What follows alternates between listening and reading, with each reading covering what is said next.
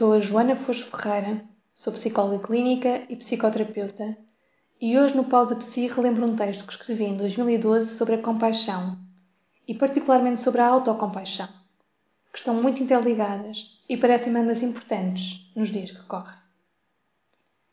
Na minha prática clínica, fui-me apercebendo como para muitas pessoas a compaixão é um sentimento tido como menos nobre, especialmente quando trabalho com os meus pacientes no sentido de os ajudar a desenvolver compaixão pelas suas próprias vulnerabilidades, por aquilo que tendem a ver como os seus defeitos.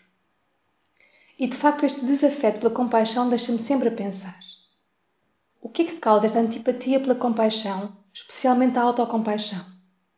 Como é que se tornou algo aversivo? E surgiu-me: será que é pelo que a compaixão sinaliza? A compaixão sinaliza fragilidades, dificuldades aspectos em que se é mais vulnerável e que são muitas vezes os aspectos que queremos esconder de nós próprios. Sentir compaixão pelas nossas fragilidades implica assumi-las.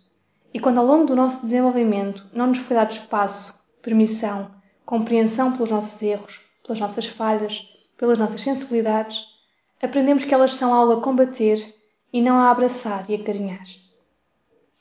E ficamos num conflito interno. Por um lado, é duro e exigente o discurso do tens que ser sempre forte, não podes falhar, tens que dar sempre o teu melhor, superar as tuas capacidades.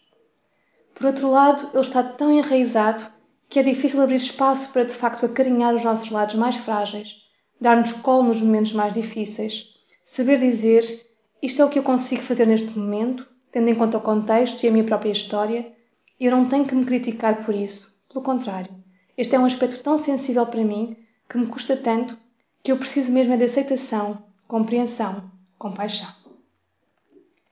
É de facto impressionante como muitas vezes somos nós próprios os nossos maiores críticos e como nesta crítica, nesta dificuldade em aceitarmos que erramos e que temos aspectos em que somos mais frágeis, acabamos por nos impedir de aceitar o colo e a compaixão que poderia ser reparadora. Porque se olharmos para trás, para a nossa história, percebemos que a compaixão das pessoas significativas da nossa vida durante o nosso crescimento foi precisamente o que nos faltou e que nos trouxe esta hipercrítica com os nossos defeitos. Criticamos geralmente porque achamos que essa é a forma de nos incentivarmos a mudar e tememos que ao sentir compaixão nos resignemos.